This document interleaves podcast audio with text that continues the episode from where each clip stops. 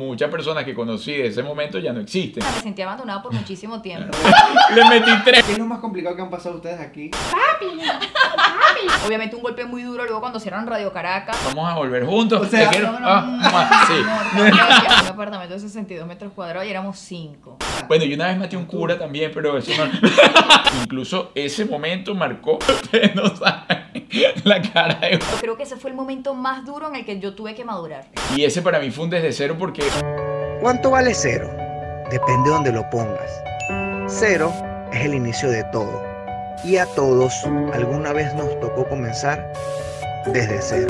¿Ustedes creen que iniciar una relación nuevamente se puede considerar comenzar desde cero? Mm, ¿Qué quieres decir tú, Julia? Ay, Vamos no sé, yo- Ese, ese- ese es el primer paso para llevar adelante una relación. ¿Qué quiere decir la mujer primero para entonces uno adaptarse a su respuesta? Qué tipo tan inteligente. Brillante. Juan Rangel anota. brillante. Tu mujer. Mira, tú sabes que a mí me llama mucho la atención esa gente que no les va bien con su marido y dicen, bueno, no, pero ya me quedo con él. O sea, ¿te imaginas volver a empezar de cero, conocer a otra persona? A mí me parecen las cosas más emocionantes que puede pasar en la vida. El inicio de una relación es la cosa más deliciosa que le puede pasar a un ser humano. La cosquilla, la emoción. O sea, jamás en mi vida me quedaré en una relación que no la estoy pasando bien por fastidio a comenzar otra. Lo que, rescatando lo que dice Juliet, eso lo pueden aplicar para todo en su vida. Es decir, piensen el que vendrá, no se quede en lo que perdió. Ahora a lo personal, eh, Arturo. Yo estaba leyendo de ti que, que me parece pero bien, o sea, bien contradictorio y bien chévere. De que. ¿qué, leíste de mí? A ver, sí. De que una vez tú robaste. ¿Qué es eso? no? ¿En qué? A ver, ¿y eso cuándo salió? Marita Arturo, ¿y qué? Pero yo nunca había hablado de eso. Sí. Este, que tú habías hablado de que. O sea, no lo leí en tu página web. Ajá. De que No, eso es puro tu amor. bandera. Eso es puro amor, eso es puro amor. De que tu bandera era el mal.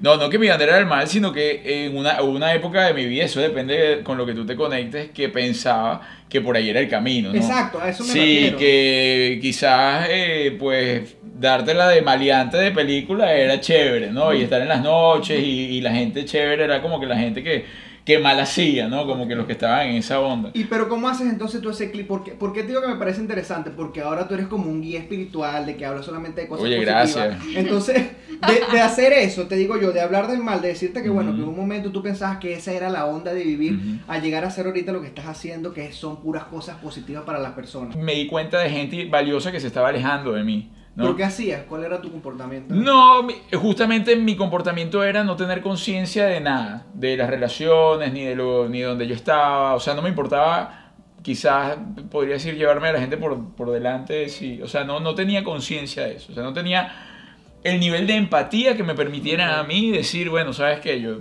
eh, va, va a suceder esto, esto y esto, y esto tiene unas consecuencias que son graves para aquella persona, pero si no son para mí, bueno, yo puedo seguir avanzando con él. Y ahí en come- comencé yo a cliquear con cosas distintas, a leer libros, a enfocarme en personas ¿Y qué fue el que... detonante de eso? Un detonante clave para mí fue el nacimiento de mi hija, ahora que tocas ese tema. O sea, donde cuando yo pues tuve a Samantha, ciertamente dije, ya va, es verdad todo lo que dicen, que los hijos te cambian la vida, si tomas conciencia de eso. Hay papás que no, hay papás que tienen los chamos independientes. Pero yo siempre quise ser padre, o sea, siempre quise ser ejemplo. Entonces eso me llevó a mí a decir, ya va, pero si yo quiero ser ejemplo, si yo quiero ser padre, quiero estar con mi hija, tengo que hacer unos ajustes en el comportamiento que estoy teniendo hasta ahora. Y ahí comenzó pues ese viaje. ¿Y esa rebeldía era por qué, bro? ¿Cómo siguió? No, bueno, la rebeldía, re- rebeldía adolescente. ¿Pero re- manifestación de que ¿De algo de la casa o...? no, rebeldía de hijo. Ay, esa pregunta le va a encantar Sí, a sí. Arturo. No, rebeldía de hijo único. La pitamos. Sí. Rebeldía, hijo único, malcriado, consentido, que, que no tenía consecuencias. Y tu chama hace que tú cambies esa, esa manera de pensar. Porque es que, Arturo, o sea, te pregunto, sin ella, ¿te comportarías igual todavía hoy en día? Mm, bueno, es que recuerda que todo va en base a decisiones, obviamente. Si la decisión de yo, o yo no hubiese tenido un hijo, ciertamente mi camino hubiese sido otro. Eso, pero eso es indiscutible. Ahora, que hubiese seguido en la misma onda, no lo creo, quizás no hubiese ni siquiera durado hasta, hasta este momento. Martínez, no sé eso. quién sabe, quién sabe, Mucho, muchas personas que conocí de ese momento ya no existen. Pero qué sabroso que Dios te dio la, la oportunidad, chamo, de poder, ver, de poder ver eso y que hoy en día hagas eso. Porque, o sea, ¿por qué toco el tema? Porque cuando yo leí la cuestión dije yo, pero ve acá, esto es todo lo contrario Oye, que sí, está haciendo hoy en día. Bueno, y una vez maté a un cura también, pero eso no... Juancito hizo así. No, ustedes no saben la cara de Juancito. Es que le está buscando, le está bu- es que le está buscando, le está buscando. Bueno, está bien, Juancito, esta es la verdad. A los 27 años le metí, le metí tres pepazos. Ay, yo recuerdo, estoy, Cristo. epa, estoy mareado, weón. No. Yo recuerdo aquella vez. Mira, el aire está apagado, Yo recuerdo que puñalé a esa persona.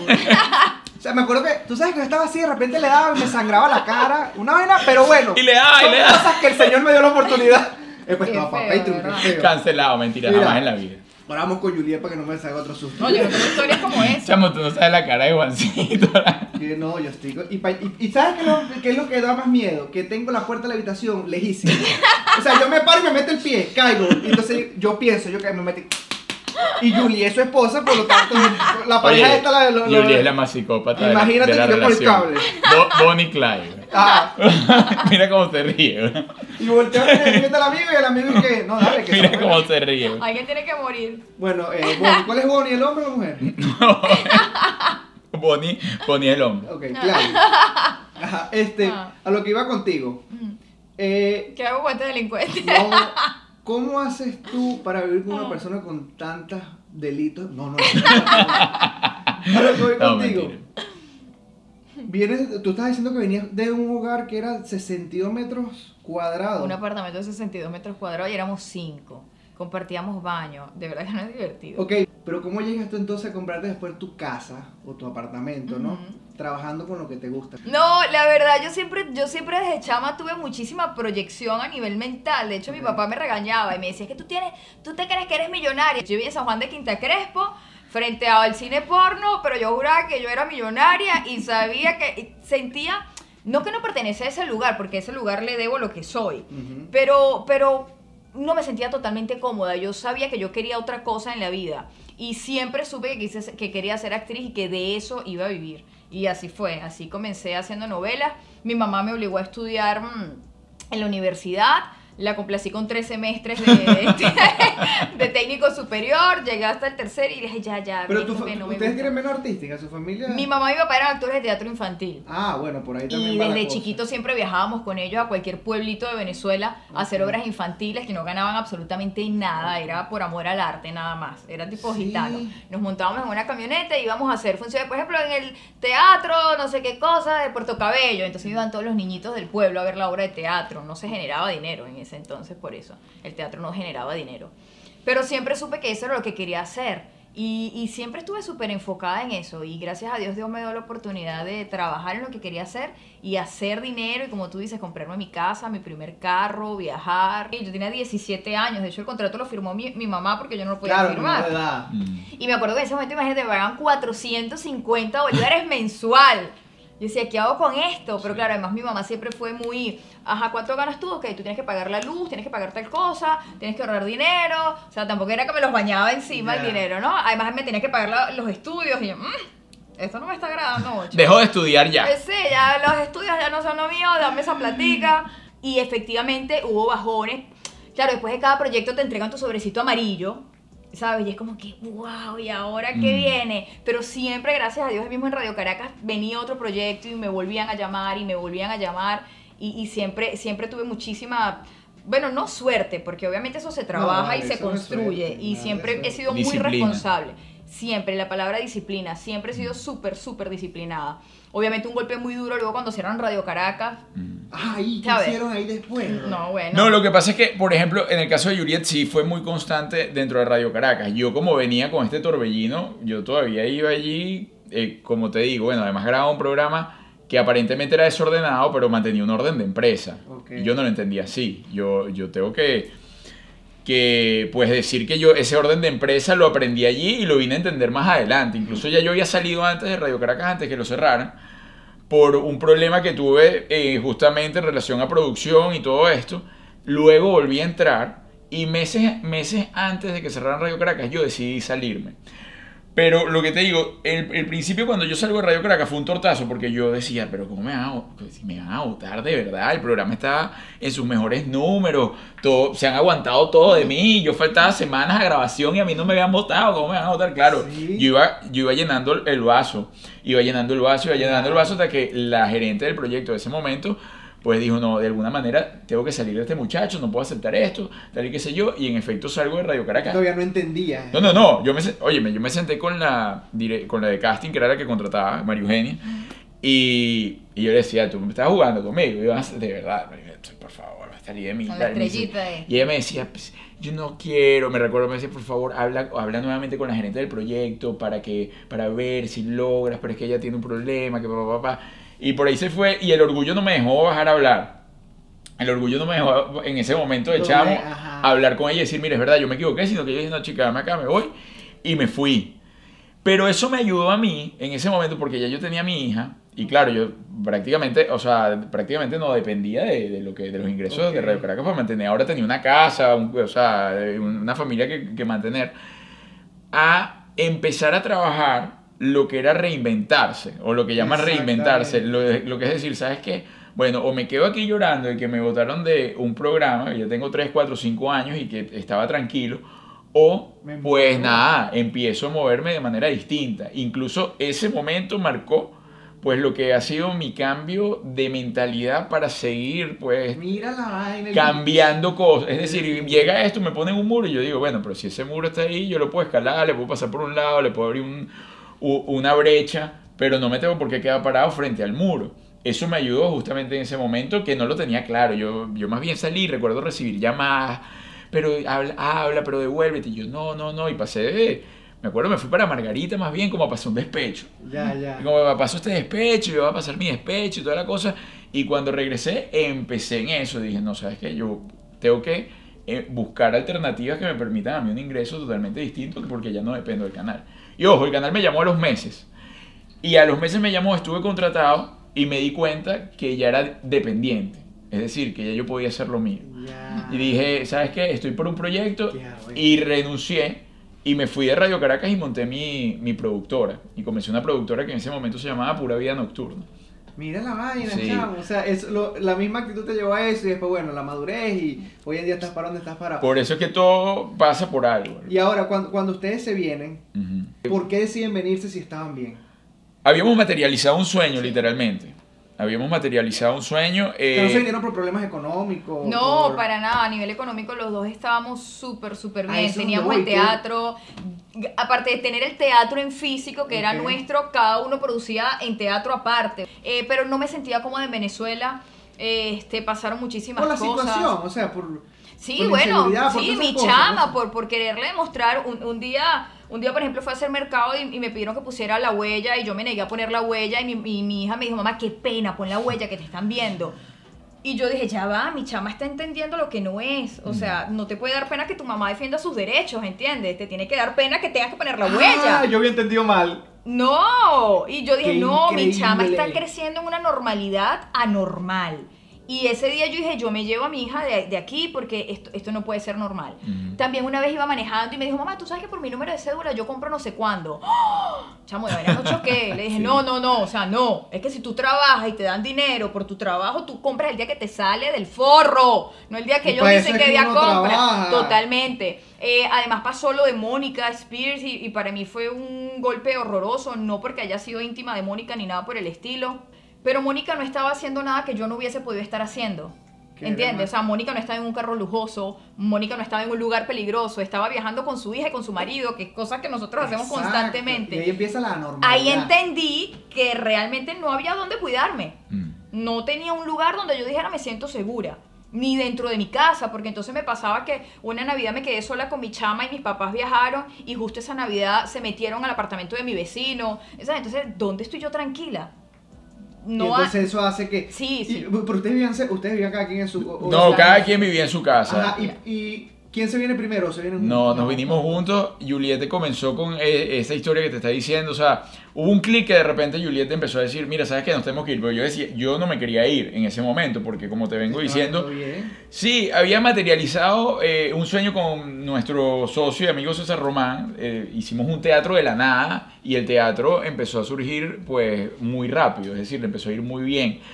Y estábamos disfrutando lo que hacíamos, estábamos en lo nuestro, pues la estábamos pasando muy bien. O sea, yo en lo particular la estaba pasando muy bien, nos íbamos de viaje cada, cada mes, cada mes y medio. Y yo dije, pero ¿por qué me voy a ir? Estoy aquí en mi casa, además mi apartamento soltero, yo no tenía pensado en mi vida mudarme con más nadie en la vida. O sea, yo decía, ¿sabes qué? Yo no voy a perder de estar en mi soledad aquí en mi casa y, y estoy con, con Juliet, pero Juliet vive en su casa, es independiente económicamente. y era algo perfecto realmente, era la situación perfecta. Pero ciertamente Juliet la empezó a afectar muchísimo, normal, la situación país, quizás más porque es mujer, no lo sé. A mí no me estaba afectando tanto, pero sin embargo, al estar con ella, pues había un patrón que seguir. O sea, yo decía, bueno, o, o le dices que ya no quieres estar con ella y cada quien, o van remando en la misma dirección. Pero yo no podía decirle, no, yo me quedo y yo me voy, o sea, porque ella se iba a quedar entonces en Venezuela inconforme. Y, yo, y, y un día recuerdo reflexionar y dije, Arturo, puede ser hasta miedo que tú tengas que irte y además ya tú aquí acá tocaste un techo, fue lo que pensé. Deja ese techo aquí y por, ponte una nueva meta. Y mi me- nueva meta fue, eh, va a ser algo divertido. Y era lo que hablaba Julia al principio. Cuando ves un nuevo reto, la cantidad de cosas, información y enseñanza que trae ese nuevo reto. Que fue fácil, pues ustedes aquí llegaban con, por ser artistas. Mm. Se la vieron color de rosa. No, es que no por ser artistas. Creo que depende con la actitud que te vengas, pasa es que independientemente. ese es el, estigma que hay. ¿Me No. explico? No, ellos son famosos. Ellos, por eso es que la, Claro, la porque de la, esa gente, manera. Por ser artista porque la gente tiene fácil. concepto, por ejemplo, en Venezuela. En Venezuela tú haces una novela y eres famosa en Venezuela. Y viajas en carro y te paras en la estación de Guachiripito y eres famosa en Venezuela. Porque todo el mundo ve el mismo canal. En Estados Unidos, trabajar en un canal en Miami es como si trabajaras en un canal en Maracaibo. como dice Juliet, no, no es a dónde te vas, sino es la actitud que llevas. Y eso pasa en todo, en la vida. Entonces, si tú llegas con una actitud positiva, si tú llegas realmente con un pensamiento que lo que, que vas es avanzar, vas a progresar, la vas a pasar bien, vas- el cambio va a ser totalmente distinto, a pesar de que te venga la marejada, a pesar de que tengas problemas económicos, a pesar de que... Pero no tienes un ancla en un, en un pie pensando que, bueno, mira todo lo que dejé. Sí. Porque esa es la constante añoranza, ¿no? Mira todo lo que dejé y ahora no puedo Sí, seguir te, te- te avanzando. traes una cantidad de cargas, que es lo que le pasa a muchísima gente que fracasa en su tema migratorio. Es que tú no te puedes, hay, hay gente que nunca deja atrás lo que, o sea, ya lo hiciste. Igualito nosotros, este, en, en relación al cambio, que las personas piensan, no, es que por ser artista ya tienes los papeles seguros. No, señores, es un proceso también como el de todos. Es un proceso de emigrantes que tienes, que bueno, que tienes que ir a el abogado, que te da un ataque de nervios como si hubieses hecho un acto delictivo cuando te presentas con, en inmigración, claro, porque uno va para allá y uno va, pero ¿qué hice? Y uno va con ese corazón bombeado porque entonces te vas a enfrentar a una persona que tiene en sus manos el poder decidir si te quedas o te vas, ¿no? Y todo eso Y pasa esa emigrante. presión. Claro, o sea, eso es una presión que no es apta para cardíacos, literalmente, y que tienes que adaptarte, ¿me entiendes? O sea, tú ir a un proceso de emigrante y enfrentarte a una persona que decide qué va a pasar contigo, tú dices, bueno, Juliet y yo hemos pasado por todas, y hemos pasado por todos los abogados, y hemos tenido, bueno, desde que me llega una carta y me dicen, señor, su proceso ha sido negado por equivocación, pero no es divertido recibir, señor, se tiene que ir en siete días, y uno, ¿y qué? ¿Por qué no me pones en dos? Mira, Juliet, este, porque este amigo no se pudo equivocar más bien en mandarme el green card antes. Sí, proceso que, que la gente no sabe porque además Arturo y a mí siempre nos gusta como que mostrar obviamente la parte cool y motivadora. A mí me tocó recibir un 19 de noviembre, que es el día de mi cumpleaños, sentada en un abogado diciéndome yo no puedo hacer absolutamente nada por ti, te tienes que ir a Venezuela. Yo cumplo el 20, somos casi. Ah, ¿viste? Y salí del abogado llorando el día de mi cumpleaños. Y decía, sé que arrancó este año. ya". Y mi, y mi hija, y no sé qué, y tal y qué sé yo. Y todo eso forma parte, pues, de la construcción del camino que estás haciendo. Sí, totalmente. ¿Y qué es lo más complicado que han pasado ustedes aquí? La convivencia, Sí. creo yo. El habernos adaptado los primeros meses a la convivencia. De hecho, a los tres meses de estar viviendo juntos explotamos. ¿Sí? Sí, yo le dije, mira, yo no nací para ser ama de casa, yo no quiero vivir con un hombre, no quiero atender a tu hija, a ti, es mucha gente, no quiero, esto es muy horrible para mí. Sí. Yo, esto no me, no me gusta. Sí, Julie es mucho más explosiva que yo, obviamente en la relación, para que si, todo en la vida es un balance. Entonces tiene que existir el más explosivo, el que lleva la cosa. Y, lo que dice Julia, llegamos a los tres meses, mira, esto no. Y yo le dije, bueno, está bien, yo también, yo no. yo- porque claro, yo vengo, como te estoy diciendo, viví en mi apartamento soltero. Tenía un problema de este tipo, era muy nuevo para mí otra vez. Y yo dije, no, chico, yo lo menos que quiero es eso, estar peleando por un lavaplato. O sea, para mí eso está a años luz de distancia. Y le digo, está bien, Juliet. Pero bueno, nos dimos cuenta de lo que costaba mantener dos rentas y toda la cosa. y Vamos a, otra vez nos amamos. Sí. ¿Sabes qué? Vamos a volver juntos. O sea, Te quiero- No, no, ah, no, sí. Juntos por siempre. tú- tú- Sí, sí, sí, sí. ¿Sabes qué? Me divorcio. Hay que pagar el lunes. ¡Nos amamos! Y entonces, nada, no, chico. Y los Cierta... papeles los sacamos juntos. No, un día, sí, un día nos Si sentamos. quieres no nos hablemos. Te da la gana. Y yo, yo creo que Juliet, tanto Juliet como yo, metimos eh, freno de mano en un momento, bueno, por muchas cosas, pues de verdad para mí era apresurado. Ojo, hay gente que lo ha hecho y lo respeto. Y le dije, mira, vamos a dar una oportunidad más a esta nueva etapa, que es totalmente diferente a la que estábamos viviendo. Juliet incluso un día dijo, mira, sí, vamos a salir de este espacio, vamos a hablar en un restaurante, vamos a ir a ver. a- Hicimos una cita. a hacer una cita. Y nos sentamos a hablar fríamente. Sí. Ver tal cual los negociables y los negociables. Lo que a mí me estaba incomodando y lo que a él le estaba incomodando. Si él se podía adaptar para que yo estuviese bien y viceversa, lo íbamos a intentar. Si no tenía cómodo, eh, eh, por favor, vamos a dejarlo hasta aquí decentemente y de la manera más amigable posible. Esa fue nuestra conversación ese día en el restaurante. Ojo, y de ahí nace todo lo que estamos viviendo hoy por hoy, de ahí nace de lo que estamos viviendo y de ahí nace, pues, bueno, la magia que hemos vivido con cómo vivir en pareja y no morir en el intento, ¿no? Porque eh, nosotros lo vivimos como pareja migrantes, muchísimas parejas emigrantes que vivían felices en su, Ahí en su donde- niche, ahí es en su donde- nicho. Ahí es donde voy. Ustedes vienen de casas separadas, o sea, estaban juntos, est- eran novios, pero viven en casas separadas. Y pasa mucho, ustedes lo han escuchado, pasa mucho que cuando la gente emigra dice, este país separa familias. Ustedes han Mm, escuchado sí, mucho eso, claro, ¿verdad? claro, Sí. claro. Entonces, cuando tú emigras, o se juntas que no los quiebra nadie, o van llegando Sí. de una vez, tienes piojo y tú garrapatas y chao. Sí. Bueno, es que en su momento nos pasó, te digo, cuando tuvimos esa conversación, uno de los puntos que a mí me incomodaba es que, como tú dices, veníamos de ser noviecitos en Venezuela y Arturo es un tipo súper atento y, y súper. Siempre Mm. siento que está como bien al pendiente de mí, pero coño, llegaste a otro país, el tipo es cabeza de familia y tengo que trabajar un poco de cosas que no trabajaba ya. Y por un momento me sentí súper descuidada. Entonces, pero entonces, coño, panita, estoy trabajando, ¿entiendes? No te puedo estar mungureando todo el día porque tengo que hacer plata. Y esa fue una de las cosas que más nos chocó como pareja. Y creo que a partir de esa conversación logramos mantener un equilibrio, gracias a Dios, hasta ahora. Sí, era un cambio radical, era un cambio radical para ambos. Ella venía de vivir con sus, o sea, los papás de ella vivían con ella y con su hija, es decir, tenía su núcleo familiar conocido de tu 35 felicidad. años mi atrás, papá me de 30. cocinaba, mi mamá me lavaba, o sea. Y yo estaba en mi apartamento soltero, mi sueño, mi, ese era mi American Dream, ¿no? Y me, lo más complicado que tenía era ver el Ávila y pulir el talón en una hamaca viendo el Ávila desde mi casa. Y pararme en la mañana y ver moto, o sea, era, yo no, mira, no tenía, pero mayor preocupación. Ok. Cuando cambiamos para acá, yo de repente no, me levanto y digo, ya, pero aquí hay una cantidad de cosas nuevas. O sea, el primer mes de agua pagué más agua que toda mi vida en Venezuela. El primer mes de luz pagué, bueno, to- pagué siete, siete vidas de luz en Venezuela. Y así sucesivamente. Ahora eres un ser de luz. No, sí. Tenía Juliet con un carácter totalmente distinto también a la hija de Juliet, que es como Juliet, pero con un software más avanzado. Entonces era un, era un pedo entender. Entonces, mi hija, entonces. Y tú- exacto. Y era, era un peso, ¿no? Porque eran tres mujeres y toda la cosa. Y yo dije, ya va. Pues, Ahora te pregunto, Arturo. ¿Cuál es el deseo más grande que tiene Juliet?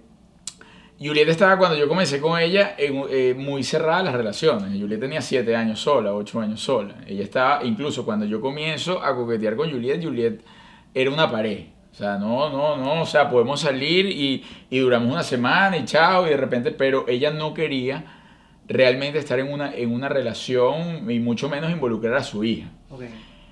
Cuando involucras a tu hija en una relación, estás realmente, eh, tienes una responsabilidad, porque no es que la involucraste con una persona y yo terminé mañana con la persona y ya, ¿no? Porque los niños pues generan un, un, un en- un enlace ahí con esa persona, entonces puede que empezar a generar pues esa sensación de abandono constante, ¿no? Por la persona que está con mi mamá, y Juliet se cuidaba muchísimo de eso. Entonces, el desde cero que tiene Juliet para mí, y, y me voy a poner dentro de ese desde cero, es estar en, eh, darle, eh, darle entrada a una relación saludable a la cual ella no quería, pues, entrar. O sea, ella no quería una relación donde nuevamente involucrara a su hija, ni que estuviese una pareja, ni mucho menos vivir en la casita como familia, como lo estamos haciendo ahora. ¿Cuál es el cero más grande que tú has tenido en tu vida? Quizás cuando se fueron mis hermanos de Venezuela. Porque yo pasé de ser la niña chiquita de la casa a tener. Yo estudiaba con mis dos hermanos, entonces, ¿sabes? En el colegio yo era. ¿Sabes? ¿Te metiste conmigo? Aquí están mis dos hermanos. Tú, aquí, mis dos hermanos.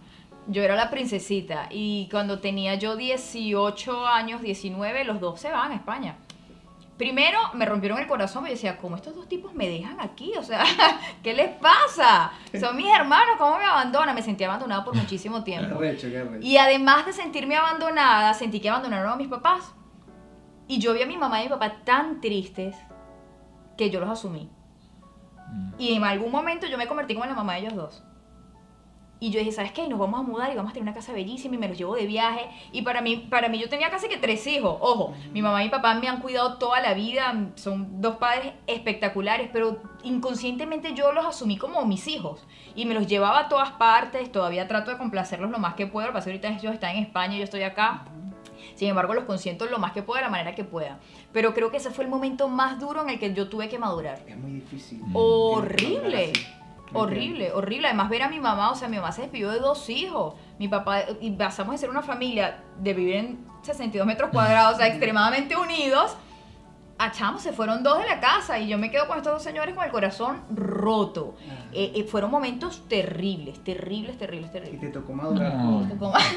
Sí, me tocó, me tocó madurar, porque además las, la- la- las épocas eran otras, ¿sabes?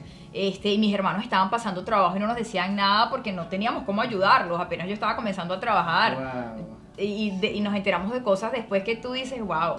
Y la Pero- comunicación era otra también. Eh, para llamar a mis hermanos era, yo me, me acuerdo un día clarito, el primer día de los padres después de que ellos se fueron. Yo en Plaza Venezuela parada en una cosa de cabina telefónica con una tarjeta, con mi mamá y con mi papá, hablando con ellos. Se acabó la tarjeta, se acabó la comunicación. Nos sentamos los tres en un restaurante el día del padre, así. Ay, eso fue así de los días del padre más tristes del universo. Eh, eh, por eso, por la comunicación era otra cosa. No tenemos ahorita el teléfono, que pueden estar, prácticamente están compartiendo tu día a día contigo. Tú siempre hablas muy bien de Isidro, ¿verdad? El que Isidro es lo máximo. Él. Yo veo que subiste una foto dándole besos con tu papá y todo Sí, eso y tú dices, pero Dios mío, o sea, eso lo vive todo el mundo, ¿me entiendes? Eso no es que porque tú seas artista y tengas como salir. No, porque además llegamos aquí y pasa, mi papá es español, yo tengo el pasaporte español, jamás en la vida me había... ¿Qué le, ah, ¿Están planeando algo? Me van a hacer molestar No, yo no sé, horrible. no sé, está. No, chica, a mí me está dando risa porque va, es lo que va a decir, me da risa. ¿Qué te puede dar risa esa desgracia? o sea, yo en mi vida me saqué una visa para venir a Estados Unidos porque además nuestros viajes eran para ir a ver a mis hermanos en España. Exacto. Mi papá obviamente no necesita visa por tener su pasaporte, pero mi mamá no tiene visa. Mi mamá no puede venir para acá porque jamás pensó venir para acá y nunca se sacó la visa. Ok. Entonces, el momento que yo estaba aquí haciendo el trámite de los papeles, obviamente ellos no podían venir y yo no podía salir, porque mientras estás en trámite de papeles no puedes salir. Y fueron que tres años, dos años sin ver a mi mamá y mi papá, y bueno. Pero te vas a elegir, libraste por todo. Cada vez que Claro. veo a alguien que Sí. hace esa vaina, digo yo libraste por todo. Bueno, yo le digo a Sergio Novelli que lo voy a dejar de seguir, porque él cada vez que monta esas historias de reencuentro, yo Sí. lloro horrible. Yo de verdad sí soy Horrible. fuerte para eso. Yo lloro es como una niña, no horrible. Me pone- Horrible, Mira. horrible. Te tengo un detallito Ajá. para ti de parte de Desde Cero, de la familia de Cero. Espero que lo disfrutes. Ella me lo prestará, a ver. Es un detalle lindo, no es como Estoy nada. muy nerviosa. No vale, chica, no te preocupes. Ay, qué estúpido. Ella quiere ¿Viste lo llorar. terrible. A ver. Ay, qué linda foto. Esta la sacaste de mi Está súper terrible. Me puso una foto de mi mamá, mi hija y mi papá. Prende, eso prende, tiene una lucecita. ¿En que prende. serio? Súper lindo. Ahí sale ¿Aquí? ese botoncito. ¿Ahí? Ay, prendió, pero no sé. ¿Sí? No sé. Sí, sí, prendió. Ah, pero no se ve porque hay mucha luz acá. Ay, tú eres de la maldad, de verdad. Gracias. Este llavero me lo va a robar mi hija y se lo va a Sí. querer quedar. Gracias, gracias. Qué lindo. Mira, Isidro sale súper lindo. Isidro, saliste muy Él guapo. siempre se mete con Isidro. Isidro es el ser más hermoso que tú te puedes No, vale, imaginar. la familia Julia es súper linda. Julie, ahora te pregunto. Mm. ¿Cuál es el lejecero más grande que tiene Arturo? Cuidado. Me diste con el Mm. codo durísimo. A ver.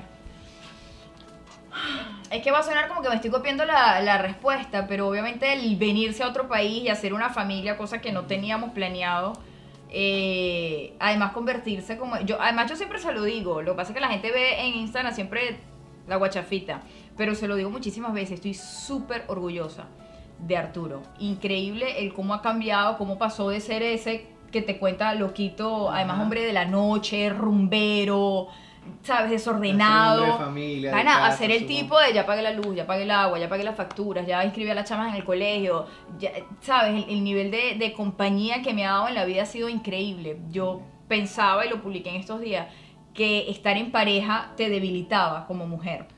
Porque te quitaba tu independencia. Y yo siempre estuve muy, ¿sabes? perfecto. Muy, muy dura con eso, de nadie va a tocar mi independencia ni quién soy. Y resulta que con Arturo lo que he logrado es hacernos más fuertes juntos. Y eso es una cosa maravillosa. De manera independiente, él tiene sus habilidades y yo tengo las mías.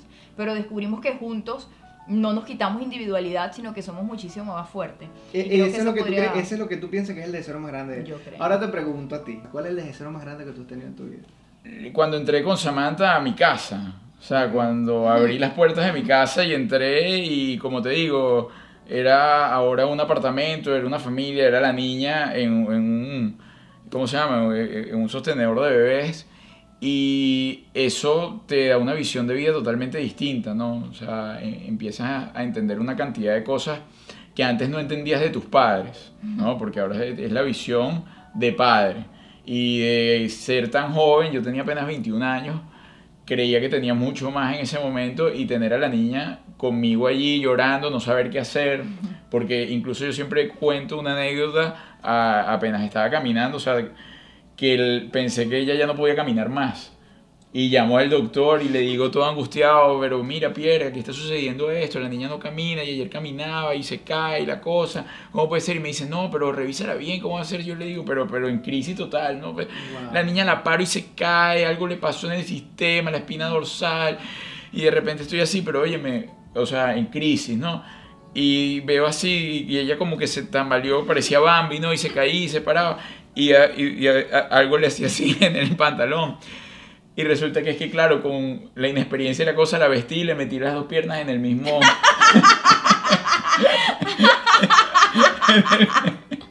La niña gusano.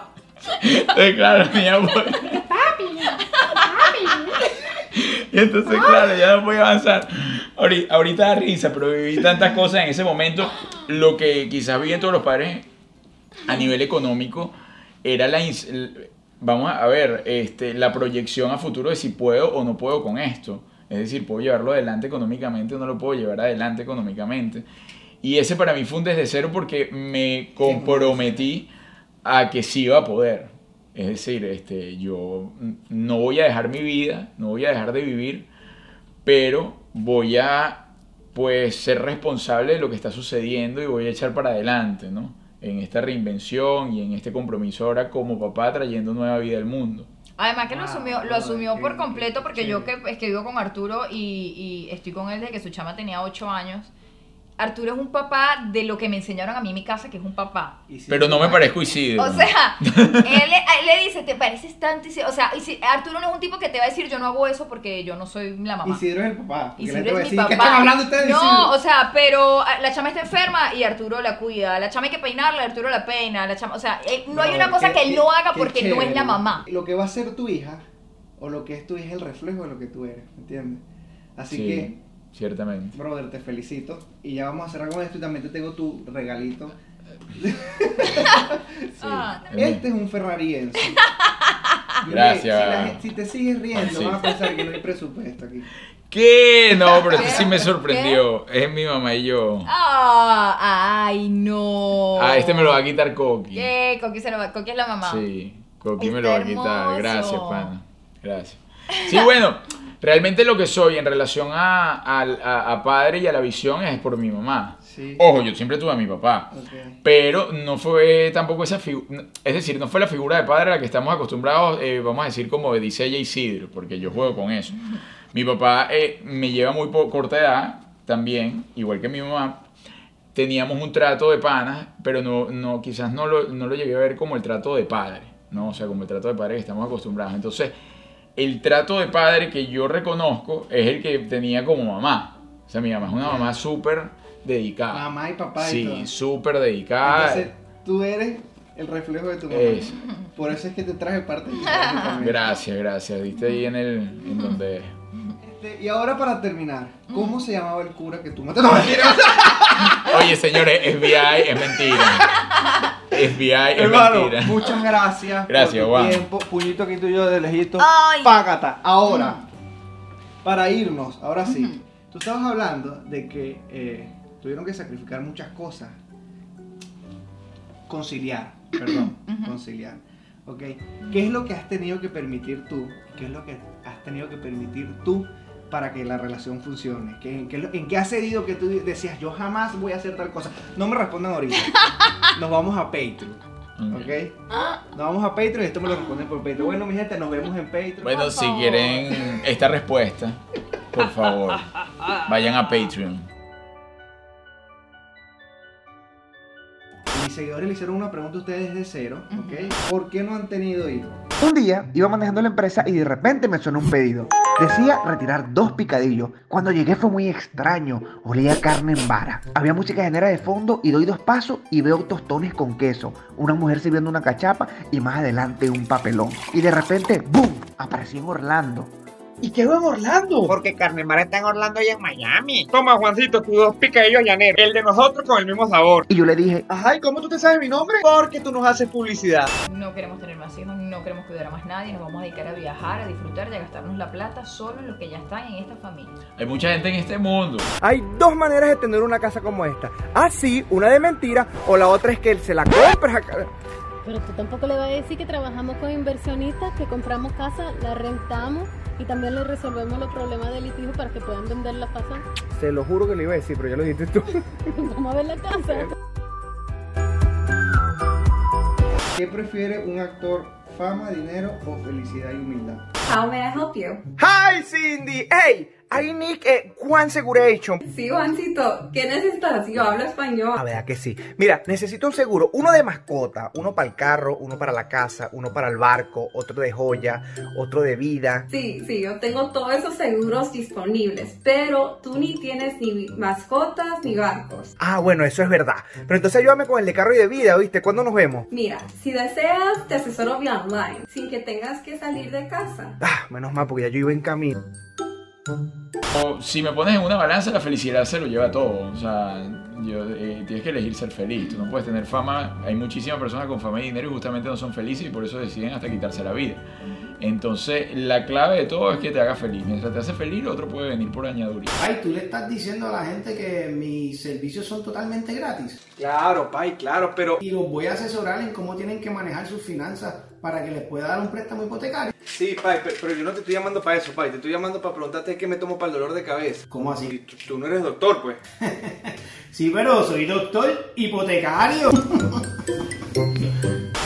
¿Juliet atiende Chispita como a su hija o, a o hay diferencias en el trato? ¿Dónde vas a hacer tu evento? En la casa del vecino. Tienes una conferencia, tienes un workshop, tienes un poco y no tienes dónde grabar. Ven acá, ven acá. Mira esto, tienes todo esto. Contáctate con la gente que está... Aquí, cámara, aquí, con la gente que está aquí. Aquí fondo estoy grabando y lo de cero versión business. ¿Qué estás esperando? Hay diferencias. Eh, Samantha es la hija de Arturo y Antonella es mi hija. Él tiene una hija única, yo tengo una hija única y así las tratamos en la casa. Cada una es hija única en esa casa. Y cada una es la reina, ella es la reina de su papá y esta es la reina de su mamá. No, la verdad sería mentira decirte que la trato igual, es mentira, ni él trata igual a Antonella que a Samantha. Sí, eso es un, es un acuerdo. Un acuerdo que se ha ido dando es un acuerdo respetable. Hey, y si quieres humanizar tu empresa o marca y quieres ser parte de este programa, escríbeme este correo que está aquí. Ah, y si quieres un desde cero versión business para tu empresa en general, escríbeme el mismo correo. Recuerda que no se trata de vender, sino de ofrecer soluciones. Además, cada una mantiene a su papá y a su mamá. Es decir, el trato de Antonella sigue teniendo trato directo con su papá y Samantha todo el tiempo también está en trato con la mamá. Entonces, realmente somos más una, por eso que lo llamamos una familia imperfecta, porque No hay figuras que sustituir Sí, pero, dentro de pero esta familia. reina el amor. El, el Sí, respeto total. y el respeto siempre trae como consecuencia armonía.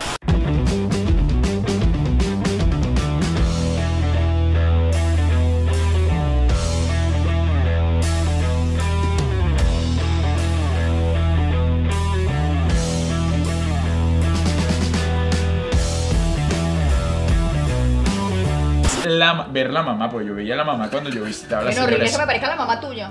Y yo, bueno, la tristeza en patas y yo y dije, bueno, nada, nada, de- Se metían droga dentro, o sea, o sea, Sí. la- sí, sí, no, la cosa, en ese momento. Que venga lo que venga, me siento un ganador.